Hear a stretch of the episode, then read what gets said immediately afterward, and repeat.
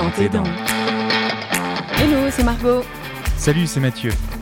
Bienvenue sur le podcast qui parle de vos dents et de ceux qui en prennent soin.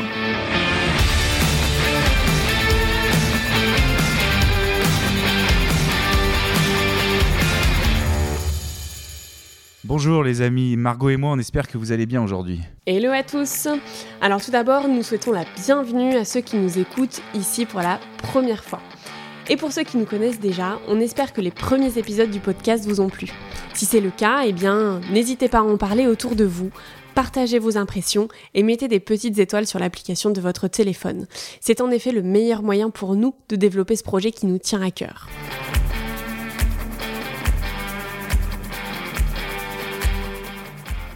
Je vais maintenant laisser la parole à Mathieu qui va vous présenter notre belle rencontre avec Catherine, le docteur Catherine Ritchie, endodontiste exclusif à Nice. Merci Margot. Catherine a effectivement été pour moi une belle rencontre. Ce n'est pas une interview anodine comme les autres, euh, puisque Catherine a été mon mentor et m'a transmis sa passion de l'endodontie pendant des années. Catherine a été une des premières endodontistes de France. Elle a été aussi ancienne présidente de la Société française d'endodontie. Elle fait partie aujourd'hui du bureau de la Fédération internationale des sociétés scientifiques d'endodontie et est une conférencière internationale. Bref, je vais vous le faire simple en quelques mots, Catherine est une pointure. Mais Catherine, c'est avant tout l'histoire d'une femme passionnée par son métier qui a évolué dans un domaine à l'époque très masculin. Au début de sa carrière, elle surmonte ses peurs, va au-delà des idées reçues et s'impose comme l'une des références dans son domaine aujourd'hui. Alors, même si elle passe la majorité de son temps dans les racines, une partie de son activité est consacrée à gérer les séquelles de traumatismes non ou mal pris en charge. Vous l'aurez compris, cet épisode sera consacré à la gestion des traumatismes bucco-dentaires chez l'enfant mais aussi chez l'adulte. Quel traumatisme peut subir une dent? Peut-on sauver une dent après un choc violent? Quels sont les premiers gestes et les premiers réflexes à avoir? Quels sont les risques si le patient n'est pas pris en charge rapidement? Est-ce qu'une dent traumatisée ou mal soignée peut provoquer des complications plus tard à l'âge adulte? Nous avons essayé de répondre à toutes ces questions en vous apportant des réponses claires et précises sur les bons réflexes à avoir et les tout premiers gestes à réaliser. Et bien sûr, si le sujet vous amène d'autres questions, posez-les nous par mail sur contactdantedans.gmail.com ou via Facebook ou Instagram at dantedans.podcast. Nous y répondrons avec plaisir. Nous vous souhaitons maintenant une très très belle écoute les amis et en attendant surtout, surtout, surtout, prenez soin de vos dents. Bonjour Catherine. Bonjour Mathieu. Comment tu vas? Oh, Très bien. Je suis très contente d'être là. C'est vrai? Oui. Bah, moi aussi. Hein, C'est un peu particulier quand même entre toi et moi là. Hein, on a passé du temps ensemble. Tu m'as supporté quelques années. C'était bien. C'est vrai. bien. Ouais. Moi ça me plaisait. C'est quoi qui te plaisait le plus euh, Le fait de, transmettre, le fait de le fait de transmettre et puis en plus euh, avec toi c'était une relation particulière dès le début quoi étais prêt à étais une éponge t'absorbais tout tu et puis euh, tu donnais ton avis beaucoup et il y avait beaucoup de discussions donc c'était très agréable l'échange était très agréable bah écoute merci mais c'était évidemment tout à fait complètement réciproque eh, c'est vrai que moi, ce qui m'a euh, un peu, voire même beaucoup attiré, euh, de par notre spécialité commune, si on peut dire spécialité, enfin notre mm. activité commune, euh, c'est ta personnalité. Parce qu'on sent une personnalité franche, directe, efficace. Des fois, c'est pas le mieux, mais bon. qui peut-être, peut-être, s'est développé avec ton parcours au final. Oui, oui, oui, parce que moi, à la base, je suis quelqu'un de hyper timide. Donc, euh, c'est, ça a été compliqué pour moi de passer au-delà de ma timidité pour pouvoir euh, déjà faire passer des messages, faire des confs. Euh, D'accord. Ça, c'est ta spécialité qui t'a amené à faire des conférences, qui t'a amené... Ah bah, c'est, pour moi mon maître, Jean-Marie Richesse, qui m'a tout appris à tout niveau au niveau euh, enseignement, au niveau, euh, il m'a appris l'endo, il m'a l'endodontie, l'endodontie, pardon. Ouais, je t'en prie.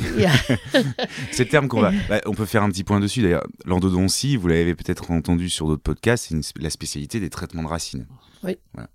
Et euh, nous, on va dire endo parce que c'est plus simple, c'est plus rapide et au moins ce sera clair dans, dans la tête de tout le monde. Alors toi, Catherine, tu as fait tes études à Paris. Oui, à Paris 7. Et euh, comment, à 18 ans, on se lance dans les études de chirurgie dentaire et qu'on finit, et on finit euh, à devenir, entre guillemets, une des premières référentes dans ce domaine-là, euh, quelques années après? C'est quoi le parcours, en fait? En fait, moi, je voulais faire médecine. Donc, j'ai eu médecine. Et puis, mon père était dentiste. Euh, ma, mère m'a dit que j'étais folle de faire médecine parce que, en plus, je voulais faire chirurgie. Alors, euh, chirurgie, euh, bon, elle trouvait que pour une femme, c'était aberrant parce que j'avais pas à avoir de vie, de famille, etc. Donc, on a beaucoup discuté avec maman. Et, et puis, c'est vrai que les études me, me passionnaient pas. Donc elle m'a dit, mais tu t'engages dans 10 ans, 12 ans d'études, c'est de la folie. Et finalement, bon, bah, j'ai... Euh, au bout d'un mois de réflexion, euh, je me suis dit que finalement, dentaire, euh, c'était pas si mal. J'avais été voir un peu mon père travailler, j'avais vu des cabinets. Bon, je me suis dit finalement, ça pouvait me correspondre. Donc, j'ai opté pour dentaire. Déjà à l'époque, on te disait attention, une femme consacrer sa vie à un métier qui prend du temps. Ah oui, oui, on disait, tu n'auras pas d'enfant, tu n'auras pas de vie de famille, tu ne pourras rien faire. Ça, c'est quelque chose euh, que tu as ressenti plus tard aussi, euh, dans le temps? Ah ben, À quel niveau? Comment? Ben, Il a fallu euh, s'émanciper de cette, de cette vision-là, de cette... Ah oui, oui, parce que maman, quand j'ai commencé à justement faire des conférences, m'investir beaucoup dans la Société française d'endodontie, à, être à droite à gauche se disait mais elle, gâche sa vie quoi. Elle va pas avoir de, vie de famille, elle va rien, elle va rien pouvoir construire parce qu'elle est toujours en train d'étudier, de faire de la recherche, de, courir à droite à gauche. Donc euh, c'est pas une vie pour une femme. Mais c'était ta passion. Ah bah oui, c'est devenu ma passion. C'est devenu parce que au début de mes études euh, dentaires, je me suis dit que j'avais fait une erreur monumentale, que c'était vraiment pas ce qui me plaisait. D'accord. Pourquoi? Euh, À Garancière, on était. Euh, Garancière, c'est la fac de Paris, une des facs de Paris. 7. Hmm. Euh, on était traités comme des bébés, donc fallait. les enseignants nous maternaient, on, on sortait d'un concours qui était difficile, où on était libre, indépendant. Et puis du jour au lendemain, on se retrouvait dans une structure très scolaire, euh, beaucoup d'encadrement, euh, pas toujours avec des relations avec les enseignants très justes pour les femmes. D'accord, euh, déjà. On en revient un peu à pas mal de choses. Ouais. Et, et, en deuxième année, je me suis dit, mais c'est pas mon truc, là, j'y arriverai jamais. Donc j'ai demandé à repartir en médecine. Et puis, mmh, c'est impossible. Mmh. Donc, bon, j'ai continué. Et, heureusement, en, quatrième année, euh, Jean-Marie Lorichès est arrivé à la fac. Donc là, tu es tombé sur un prof qui. Je suis tombé sur un prof qui est venu avec moi au fauteuil, surtout que quatrième année, c'est notre première année de clinique, donc on découvre un autre monde par rapport aux modèles qu'on a à la main et aux dents qu'on a qui sont dans nos doigts. Et là, euh, Jean-Marie euh, est venu, s'est assis à côté de moi, m'a expliqué euh, chaque geste, pourquoi faire ci, pourquoi faire ça, pourquoi prendre la lime de telle manière, pourquoi obturer un canal, pourquoi... Euh, là, j'ai découvert un enseignant qui euh, s'investissait auprès des étudiants. il y a eu une rencontre. Il y a eu une rencontre mm. très importante. Et puis, puis en fait, l'endo, bah, je me suis dit, tiens, c'est quand même la base de notre métier. Parce que si on met des couronnes sur des dents qui sont maltraitées, bah, on aura euh, des échecs. Euh, mm. On va avoir des abcès, on va perdre des dents. Donc c'est le but, c'est déjà dans un premier temps de bien faire les traitements de racines. C'est même euh, la base. C'est la base. Oh, mais moi, dans mon esprit d'étudiante, je me disais, bon, faut que d'abord que j'apprenne ça. Après, bon, je mettrais des couronnes, mais les couronnes, ça me semblait plus simple de tailler une dent que de bien gérer un traitement de racines. Et en cinquième année, il a ouvert un service qui s'appelait euh, Service d'endodontie avancé. Et donc, on faisait euh, six heures de plus par semaine et on prenait des patients en charge qui étaient des patients euh, de. On avait trois heures de cours et trois heures de clinique. Et la clinique, ben, on prenait des patients qui venaient pour des traitements compliqués, qui, que les étudiants n'avaient pas réussi à faire dans les services classiques. Et, euh, et donc, on, on avait les moyens du bord, hein, parce qu'à l'époque, euh, pas de loupe, pas de microscope, rien, nos yeux. Pas d'outils qui, étaient, euh, qui nous permettent aujourd'hui de, de mieux faire. ouais. Voilà. Et, et donc, bah, on traitait comme on pouvait euh, des cas compliqués. Est-ce que pour que les, les, les gens qui nous écoutent comprennent bien, quand on soigne une dent, on va au bout des racines, mais on voit pas du tout au bout des On voit racines. pas. On Et voit à l'œil nu, on voit quasiment rien. Ah. C'est que, de, c'est que la sensibilité qu'on a dans les doigts. Voilà. Alors, on apprenait l'anatomie dentaire, enfin des canaux, euh, de la forme de, de la pulpe, euh, de- enfin du nerf. Euh, et, et à partir de nos connaissances livresques, bah, on, on se mettait à, à chercher les canaux qui étaient euh, soi-disant dans tel angle de la couronne, donc euh, bon, à l'aveugle, mais euh, voilà, on cherchait. Et c'est vrai que moi, ça m'a paru euh, un domaine euh, pff, extrêmement compliqué. euh. Et, et quand j'ai fini ma cinquième année, euh, le richesse m'a dit tu, tu devrais venir comme euh, attaché à l'hôpital hein, pour encadrer des étudiants. Je me suis dit mais c'est un malade, je suis pas bonne. Pour moi, j'étais j'étais pas bonne en endo. Surtout que j'étais monitrice euh, avant en morphologie, donc euh, Mhm. reconstruire les dents, faire des petits, des composites, etc. Et, euh, et j'étais surtout monitrice en prothèse adjointe, donc c'est-à-dire les édentés. Voilà. Donc c'était plus du tout le Prothèse même domaine. adjointe, c'est vulgairement, il manque des dents, on fait un appareil. On fait un appareil. Voilà. Voilà. Et bon, quand il m'a dit ça, bon, je me suis dit, bon, je pouvais. De toute manière, ça me permettrait d'apprendre. C'était plus pour apprendre que pour enseigner parce que je me disais, j'ai tellement de choses à apprendre que pour les enseigner, déjà, il y a un long parcours. Et puis, bon, bah, je suis venue dans le service, voilà, j'ai enseigné au troisième année. Et, et au bout de quelques mois, il m'a demandé de faire des cours à son service d'endodontie avancée. Alors là, c'est vrai que le challenge a été un peu plus euh, difficile. Donc il t'a poussé hors du nid un petit peu. Il Ah oui, dit, allez hop, complètement. t'y vas. hors, de, hors de mon confort. Euh, moi, je, euh, j'étais timide, donc parler face à des étudiants, euh, c'était impensable. Ça doit pas être évident, surtout quand bah, on t'a dit, voilà, tu l'as dit toi-même, niveau familial, tout de suite au niveau universitaire, on dit, voilà, une femme, bon, voilà. À cette époque-là, on est dans quelle fin, on est dans les années Là, on est 80 83. 83, voilà. C'est pas si vieux non plus. hein. 83, 84. ouais. Moi, j'admire, hein, je vous admire, hein, toute cette génération-là qui a dû euh, eh bien tracer la voie, euh, mener le chemin qui nous permet aujourd'hui, nous, d'en faire peut-être euh, des autoroutes. Mm. Mais euh, à cette époque-là, vous avez dû créer, créer quelque chose que, à la fois, être une femme, se spécialiser, ou en tout cas devenir en gros une référence dans ce domaine-là, et en plus développer une, une discipline qui est en train de s'ouvrir. S'ouvrir au, au monde de la dentisterie, parce qu'on était au début finalement de l'endodontie peut-être, on peut le dire. Ah oui, oui, on était au début. Mais je crois qu'un des, quand même, euh, un des précurseurs euh, pour ouvrir notre chemin, euh, pour moi, c'est Jean-Marie Le Richesse. hein. Mhm. Parce que Jean-Marie, euh, il était allé aux États-Unis, il a. pas comme pour faire un master, hein, mais il a été aux États-Unis pour des congrès, pour voir des gens, connaître des gens. Il a découvert euh, des techniques qui étaient différentes de ce qu'on. Et puis des gens qui faisaient des études à un niveau que nous, nous n'avions pas. Donc il a rapporté tout ça en France.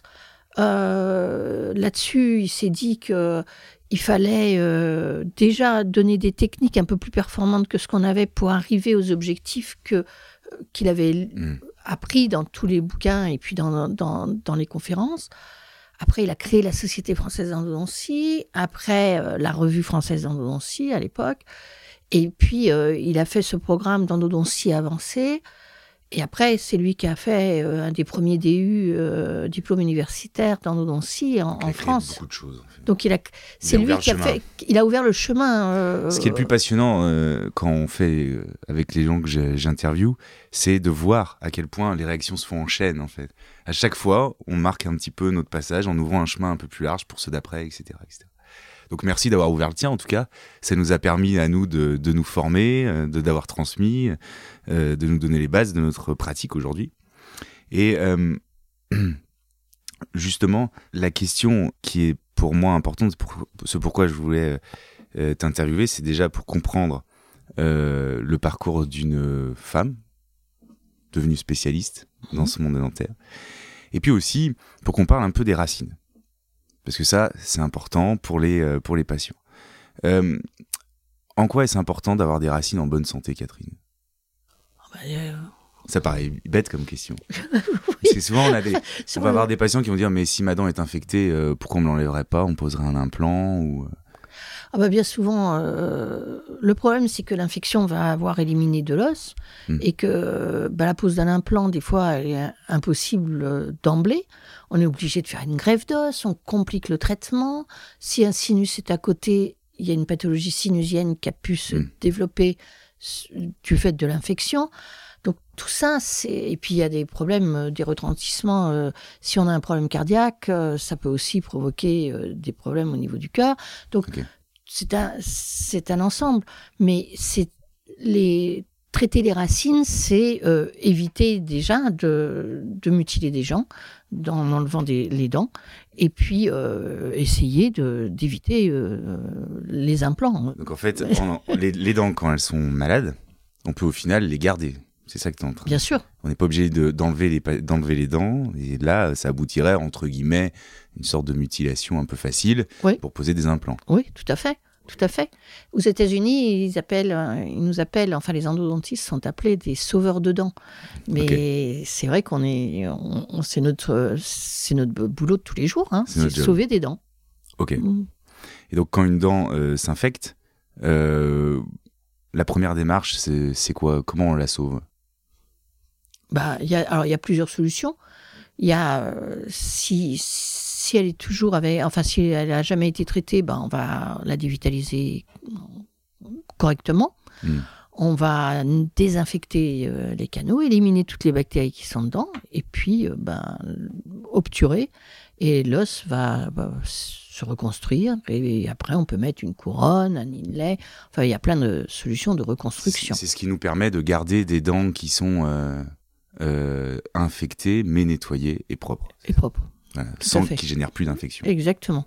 Alors ce terme dévitaliser, est-ce que tu crois qu'il est bon? Parce que souvent on a les patients quand on leur dit bon, il faut euh, votre dent est nécrosée, il n'y a plus de nerf à l'intérieur. Ah bon, mais elle n'est pas dévitalisée. C'est une question que tu as déjà entendue? Bien sûr. Voilà. Bien sûr. Donc, le vrai terme, euh, ce serait quoi?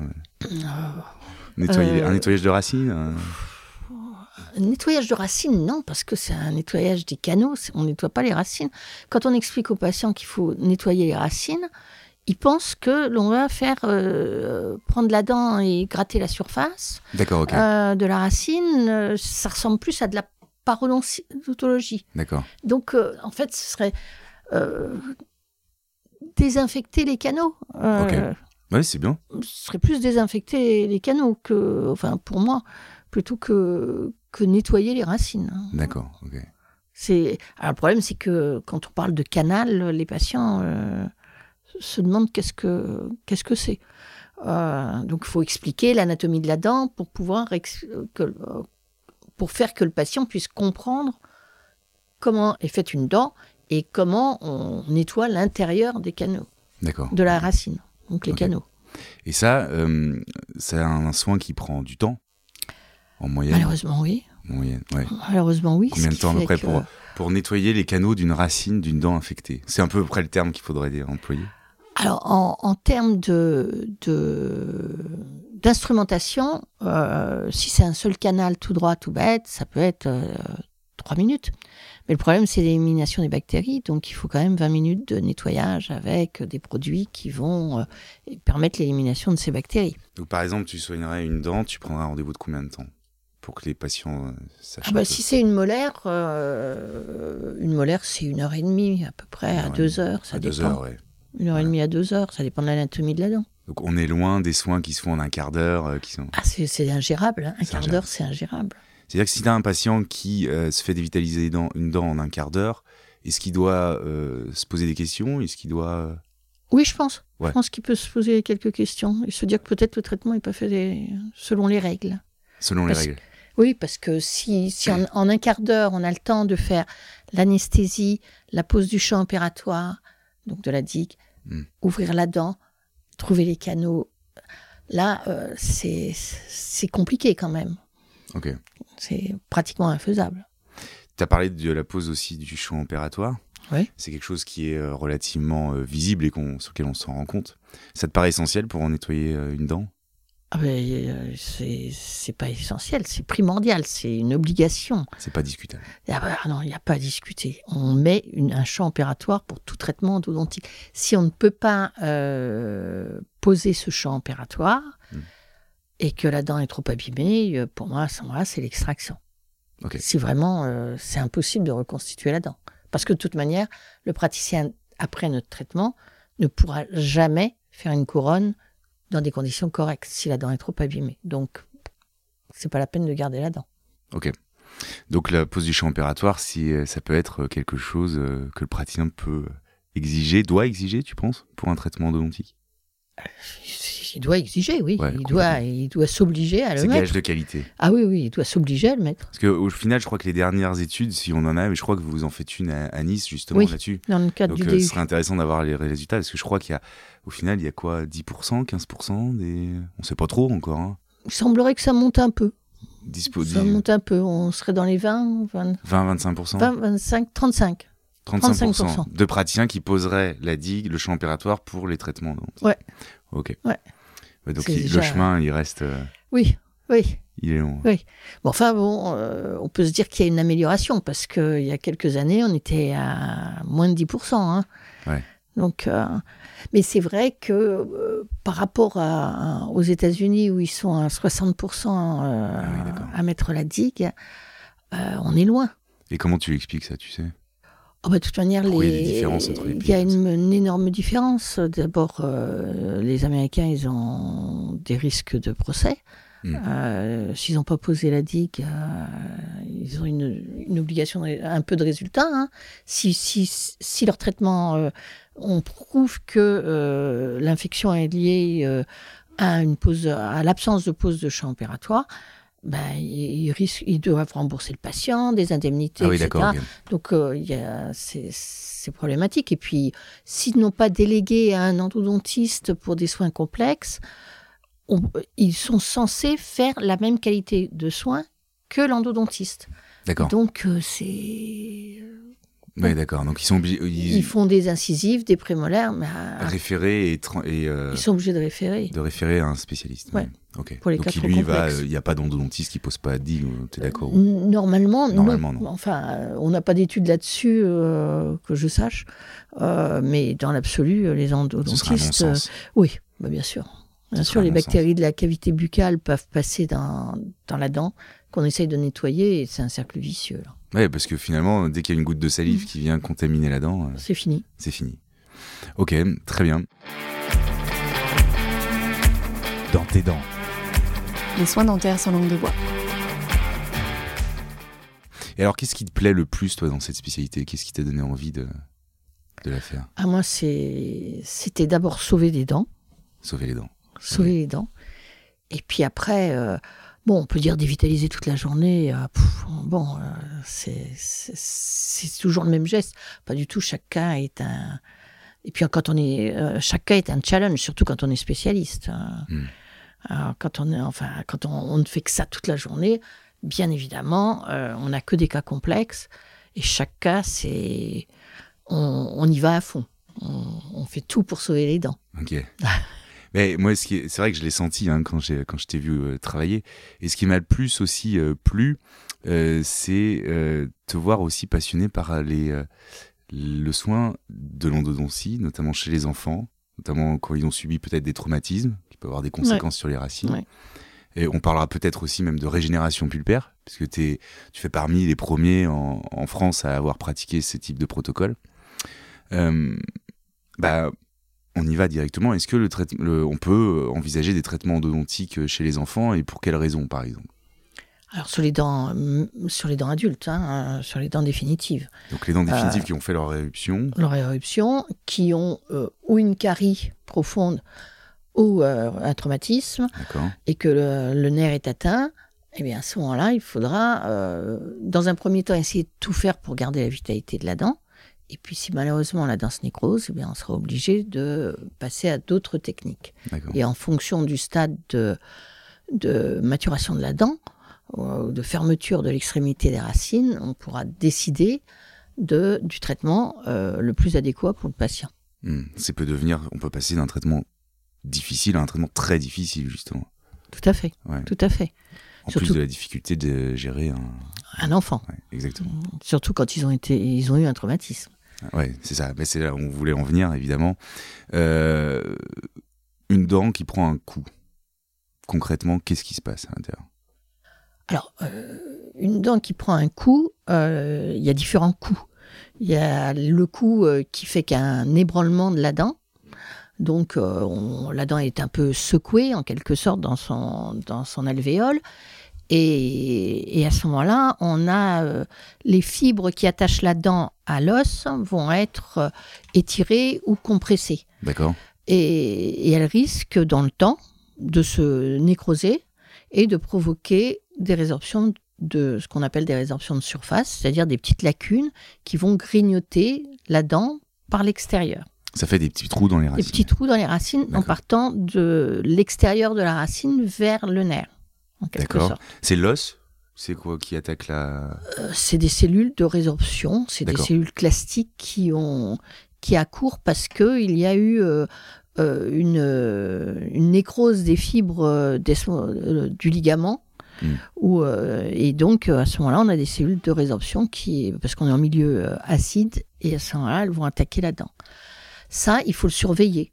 Il faut surveiller que la dent est toujours vivante. Il faut... Donc là, on va pas faire grand-chose. Enfin, on va instaurer une surveillance. Il faut expliquer aux parents que cette surveillance est nécessaire, parce qu'à partir du moment où l'enfant n'aura pas mal, les, les parents euh, diront que c'est plus la peine de venir nous voir. Mais en fait, il faut instaurer une surveillance parce que les résorptions peuvent survenir dans le temps. Ok, donc le cas le plus simple, une dent prend un coup, ça peut abîmer le ligament qui fait le lien entre l'os et la racine Mhm. Et générer des résorptions. Voilà, Et pour ça, on surveille. on surveille. Ok. Après, euh, il y a le cas où, euh, alors si on prend que les problèmes, euh, après le coup le plus violent va provoquer peut-être une fracture de la dent. Ah, une fracture qui peut être visible ou invisible.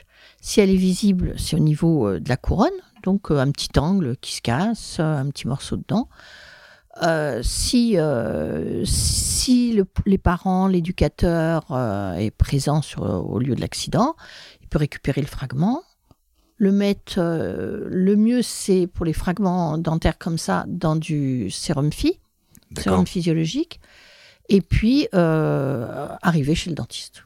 Donc premier réflexe, votre enfant ou quelqu'un, n'importe qui, se casse une dent, se casse un bout de dent, on le met dans du sérum physiologique. Voilà.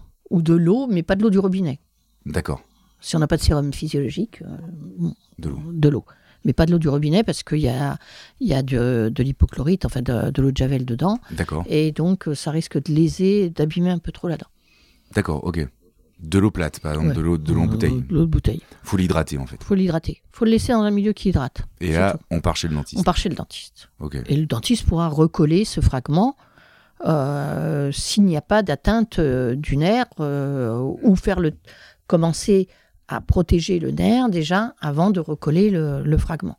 Et là, c'est en fonction de, du, du- du niveau de la fracture et si le nerf est atteint ou pas. Ok, d'accord. Voilà, si le nerf est atteint, ben, et que c'est dans les minutes qui suivent euh, que le dentiste le voit, ben, on voit l'enfant, à ce moment-là, on va éliminer le nerf en surface, mettre quelque chose pour protéger le reste du nerf et permettre que la dent continue de vivre normalement. Ok. Voilà. Et recoller le petit le fragment, bien Et si on n'a pas le petit morceau, parce que des fois, on, On peut faire un prendre. composite euh, sur, la, sur le morceau de dent euh, restant. On va refabriquer le On va refabriquer. Voilà. Ok, super. Et si la racine, la, si la fracture est pas visible il se trouve Alors, si la fracture n'est pas visible, alors, euh, dans, dans tous les cas, après un traumatisme, il faut aller euh, consulter. Ouais, complètement. Alors, euh, les urgences médicales, euh, pas obligatoirement, parce que ça dépend de la violence du traumatisme. S'il y a tout le pourtour de la bouche qui est atteinte avec une lèvre qui est déchirée, etc., là, il faudra aller voir les urgences médicales qui, après, s'occuperont du problème, enfin, référeront pour- aux urgences dentaires pour le problème dentaire. Ça, ils savent faire. Ça, ils savent faire. Mais par contre, s'il n'y a qu'un problème dentaire, il faut quand même aller consulter ou son dentiste généraliste, de, de préfère, enfin de, le mieux. Et puis, si c'est un week-end et qu'il n'y a personne, ben, on ira voir euh, les urgences dentaires. Mm. Mais dans l'absolu, il faut aller voir un dentiste pour prendre des radios et voir ce qu'il en est. Parce qu'une dent qui bouge un peu, euh, ça peut être un ébranlement comme on a vu au début, donc simplement la dent euh, est un petit peu mobile, et puis ça peut être une fracture ra- de la racine. Mm. Et la fracture de la racine, elle ne se verra que sur la radio. Et à ce moment-là, si la dent est toujours vivante, eh bien on, on immobilise la dent avec les dents adjacentes, Mm. on remet les, On les colle entre elles, on oui, on les colle entre elles, on remet le fragment, enfin la, la partie qui est mobile, bien en place, on colle et on surveille après. Après, c'est qu'une surveillance pour voir comment le trait de fracture se répare. Hmm, Mais ça peut se réparer. Et ça peut se réparer. En aucun cas, ça justifie de l'extraire immédiatement pour Non, un surtout implant. pas. Surtout pas. Surtout chez les enfants, ça se répare. Ça marche plutôt facilement.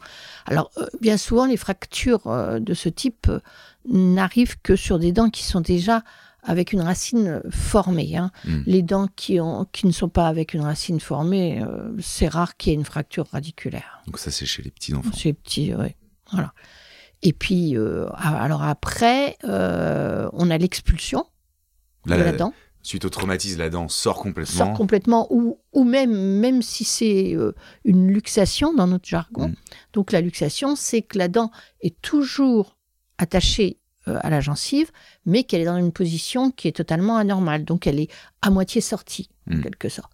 Ben là, dans les deux cas, il faut... alors, si elle est luxée simplement, n'importe... Enfin, même un éducateur, si c'est tout de suite peut euh, gentiment, avec une compresse, pousser la dent, la remettre en place, faire mordre le- l'enfant sur la compresse, et on va voir un dentiste. Là, faut pas hésiter. Faut pas hésiter. Parce que souvent, ça va être impressionnant pour l'éducateur ou le parent qui. Oui. Il appuie sur la dent, il la remet comme il faut. Il la remet à la bonne position et il fait mordre le- l'enfant sur une Sur petite compresse. Et là, il file chez le dentiste. Et il file chez le dentiste, Ok. qui va l'immobiliser, Mais prendre des radios, mais là, euh, il y a beaucoup de chances de survie de- du nerf, et euh, si c'est fait dans l'immédiat.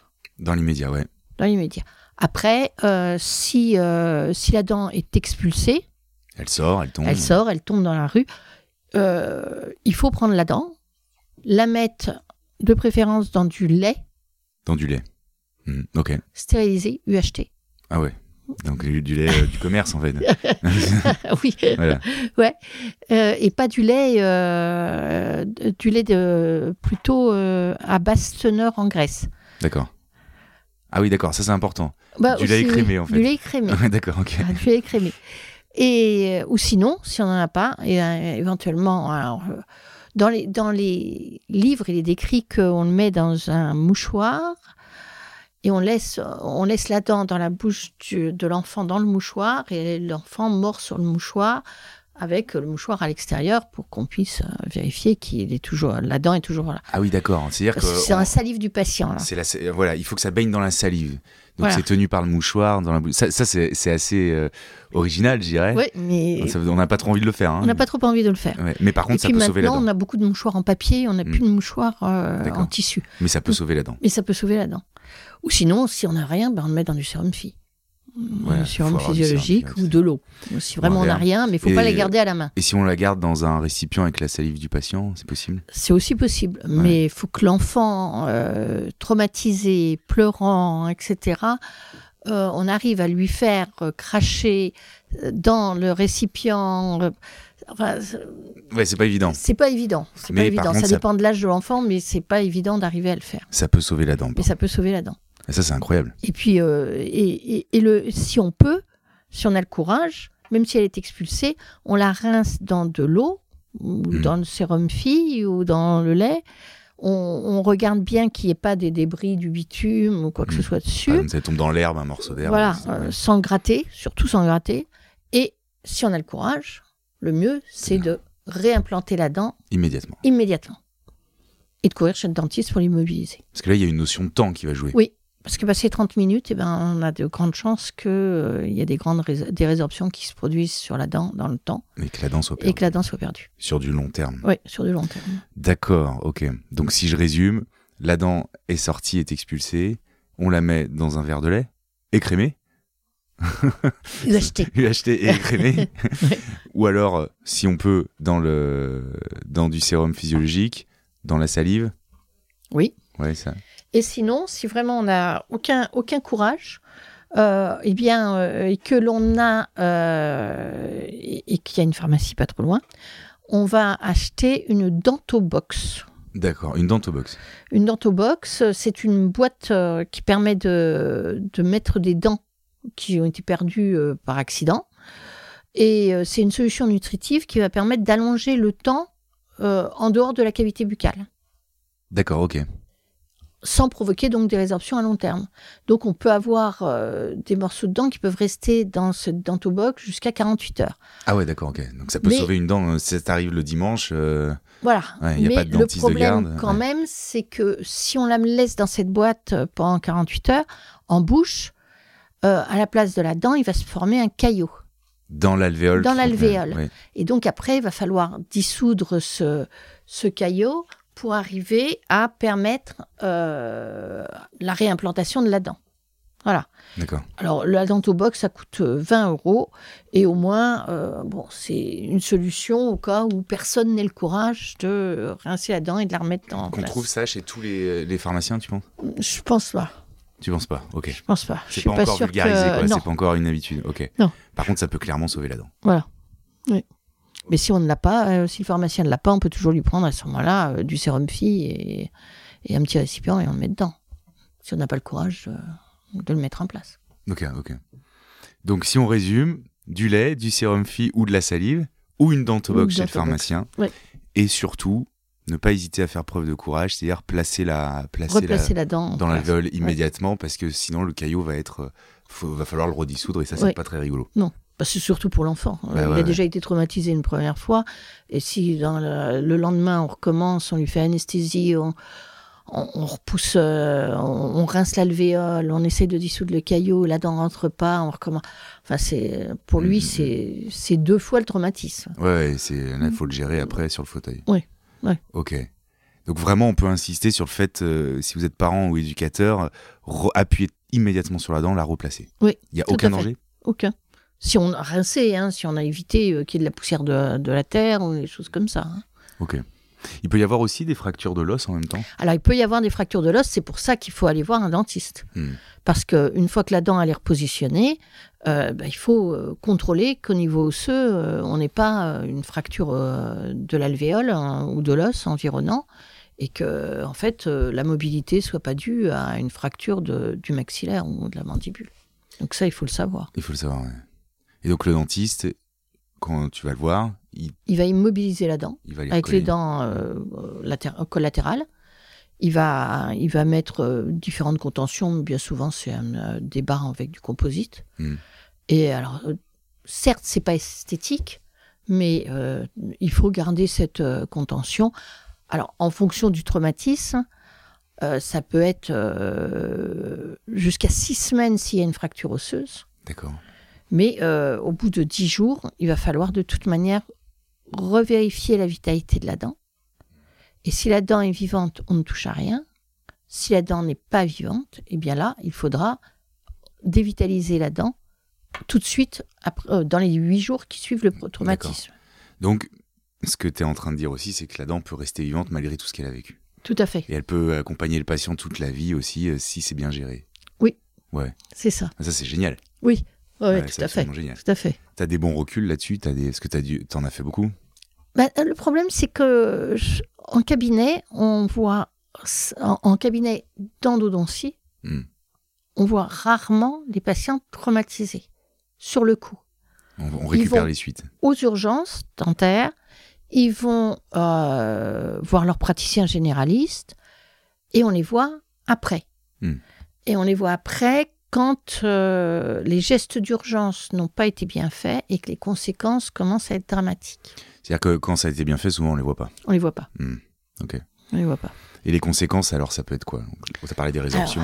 Voilà, les conséquences, ça peut être des résorptions Mm. euh, qui peuvent donc grignoter la dent de plus en plus.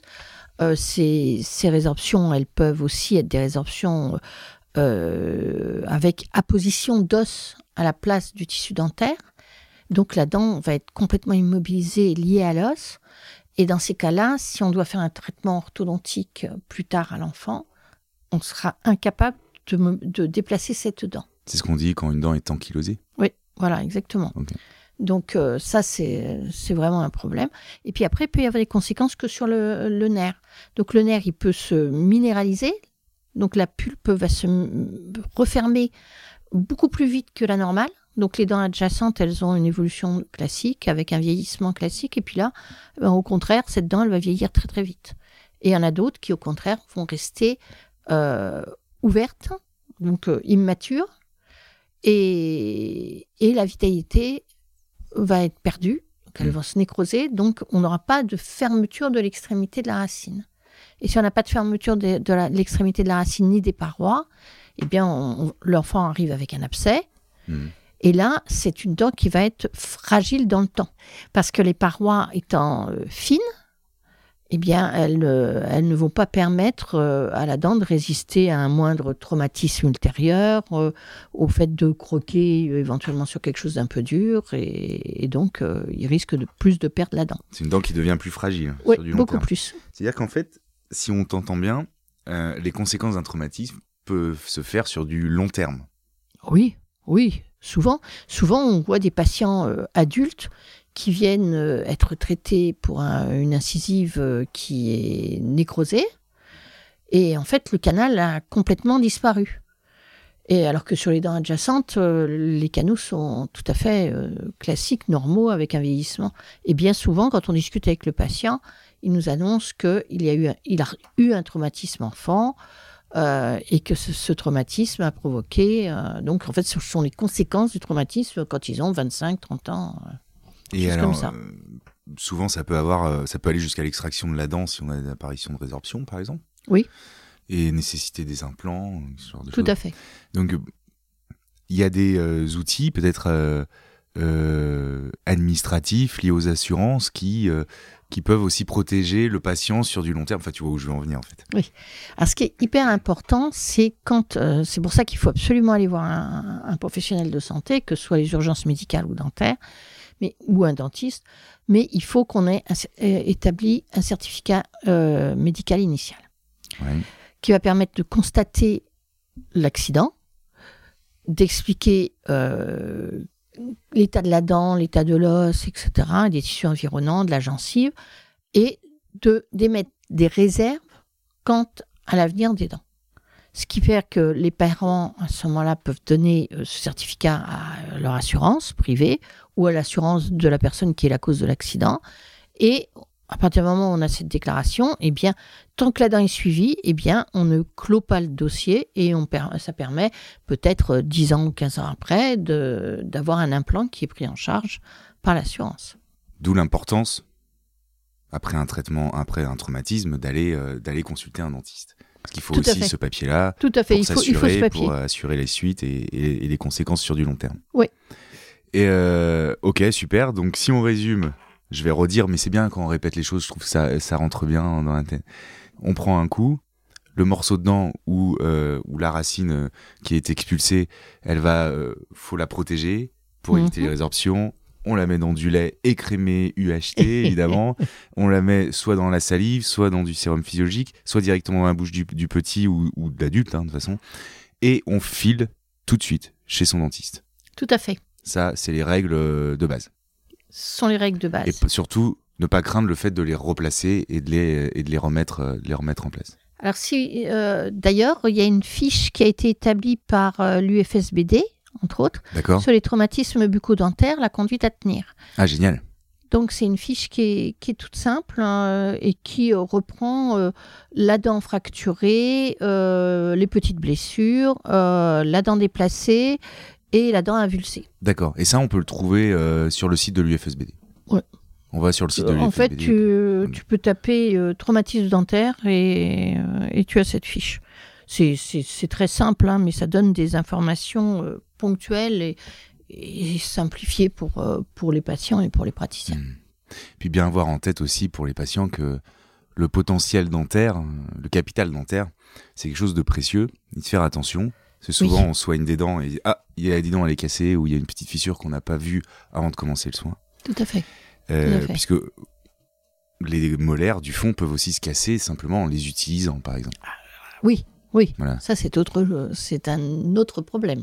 Quand on est amené, toi comme moi, à soigner des dents, on peut se rendre notamment sur les molaires du fond qui prennent beaucoup de force quand on mastique dessus. Euh, on peut se rendre compte que euh, les dents se, se cassent. C'est fragile une dent au final. hein. La conduite à tenir à ce niveau-là. Parce que est-ce que dès qu'on voit une fissure, on extrait la dent, on pose un implant ou on peut quand même la sauver Non, ça dépend. Ouais. Si, alors, euh, d'abord, il y a plusieurs conditions. La dent, elle est vivante, elle répond au test normalement. Euh, on n'a pas de problème euh, de, de, de, de parodontal associé. À ce moment-là, euh, bon, la c'est superficiel, on surveille, on voit ce qu'il y en est. Si par contre, on, a une on a une dent qui s'est ou nécrosée ou qui est déjà traitée et qui est en train de, faire un abcès- euh, de commencer un abcès, à ce moment-là, bien évidemment, il va falloir savoir jusqu'où va ce trait de fêlure. D'accord. Donc, il va falloir faire un- ce qu'on appelle un sondage parodontal. Donc, on va passer les petits instruments entre la dent et la gencive pour voir s'il y a une perte osseuse associée à euh, ce trait de fêlure. S'il y en a un, eh bien, il va falloir ouvrir la dent et vérifier que euh, le trait de fêlure passe de l'extérieur vers l'intérieur, vers le canal. Hmm. Et si ça descend dans le canal, malheureusement, euh, l'avenir de la dent est, est compromis. Hmm. S'il est superficiel, eh bien, on peut euh, dévitaliser et euh, reconstruire la dent avec un collage et, et un cerclage de la, de la dent éventuellement pour pouvoir maintenir la fêlure à l'état de fêlure et pas de passer à la fracture. Donc ça veut dire que si on résume ce que tu viens de dire, euh, un patient à qui on dirait voilà vous avez une molaire au fond fissurée, euh, ça nécessite une expertise un petit peu plus poussée. Oui, tout à Voir fait. jusqu'où va la fissure, est-ce qu'elle atteint la racine, est-ce qu'on peut la fait. conserver. Ouais. Ça veut Ouais, pas ouais. forcément dire qu'il faut extraire la dent. Non, Non, non, ok. non. Non, on en sauve beaucoup qui sont fissurés. Bah oui, Heureusement. carrément. ok, très bien. Bon, bah écoute, euh, je crois qu'on a fait le tour un peu des, des traumatismes et des dents, euh, des dents Il fissurées. y avait une chose peut-être que j'ai oublié dans les traumatismes, Ouais, c'est l'intrusion. Oui, tout à fait. Tout à Parce fait. que l'intrusion, euh, c'est compliqué. C'est compliqué déjà de voir que si elle est vraiment importante, bien souvent on cherche une dent sur le pavé ou sur, dans le jardin, et puis en fait la dent, elle est rentrée dans, dans l'os et elle est repoussée. Hmm. Et, et on ne sait plus si c'est euh, un morceau de dent cassé qu'on voit affleurer. euh, donc, donc là, vraiment, euh, si on voit plus la dent, si on s- sait pas où elle est, faut vraiment. Alors là, doublement, faut vraiment aller consulter pour prendre une radio Hmm. et savoir si la dent elle est tout en haut. Parce que si elle est en haut, coincée dans l'os, eh bien là, c'est vrai que c'est plus probable. Elle peut redescendre toute seule, mais par contre, si elle redescend pas spontanément, il faut la faire descendre parce que là aussi, elle risque de s'ankyloser, comme on en a parlé tout à l'heure, et s'ankyloser tout en haut. Et là, euh, on ne pourra plus jamais la faire descendre. Ouais, ça, ça, tu soulèves quelque chose qui peut paraître bizarre. C'est-à-dire qu'on prend un coup et la dent disparaît. Voilà. Et il n'y a rien nulle part. Oui. En fait, elle s'est enfoncée dans la gencive, dans l'os. Ouais. Et là, c'est là, le pronostic est pas très bon. Là, le pronostic est mauvais. Il est mauvais. Mais il faut vraiment euh, faire le geste d'urgence pour essayer de la ram... Enfin, si elle descend pas dans les heures qui suivent, faut, faut faire un geste pour la remettre en place. Quoi qu'il en soit, consultation chez le dentiste obligatoire. Obligatoire. Ok, super. Merci, Super, Catherine. je sais pas. non, merci, tu nous as vraiment éclairé. Je crois que maintenant, on saura quoi faire euh, si jamais on prend un coup sur nos dents et on sait que c'est précieux et il faut en faire, faut en prendre vraiment soin. Merci Mathieu. Merci beaucoup, Catherine. À Merci bientôt. à toi.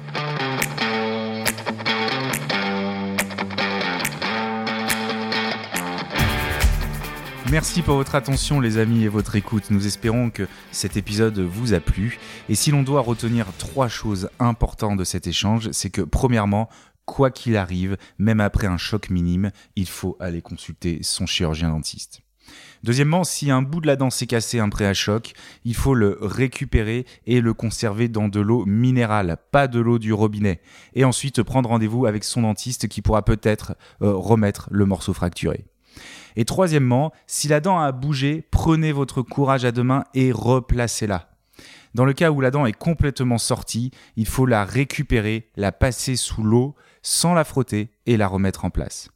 Si vous ne vous sentez pas de la remettre en place, conservez-la soit dans la salive du patient, soit dans du lait écrémé ou encore dans une dentobox que vous trouverez en pharmacie. Et après tout ça, filez chez votre dentiste. Si la dent est replacée dans les 30 minutes après le choc, vous aurez de fortes chances de voir vos efforts récompensés. Pensez également à récupérer votre certificat médical initial auprès de votre dentiste. Vous en aurez besoin pour votre assurance. Alors merci à Catherine de s'être prêtée au jeu et de nous avoir partagé son expérience et ses précieux conseils. Pour rappel, nous avons évoqué dans cet épisode une fiche conseil sur les traumatismes bucco-dentaires de l'UFSBD, l'Union française de la santé bucco-dentaire. Vous la trouverez en lien dans la description de l'épisode. Vous pouvez retrouver Dans tes dents sur Apple Podcast, Spotify, Deezer, YouTube et toutes les plateformes d'écoute. Merci à Pauline Bussy pour tout le travail de montage et de post-production qu'elle réalise pour le podcast. Et enfin, merci à vous de nous avoir écoutés. À très bientôt et surtout les amis, Prenez soin de vos dents.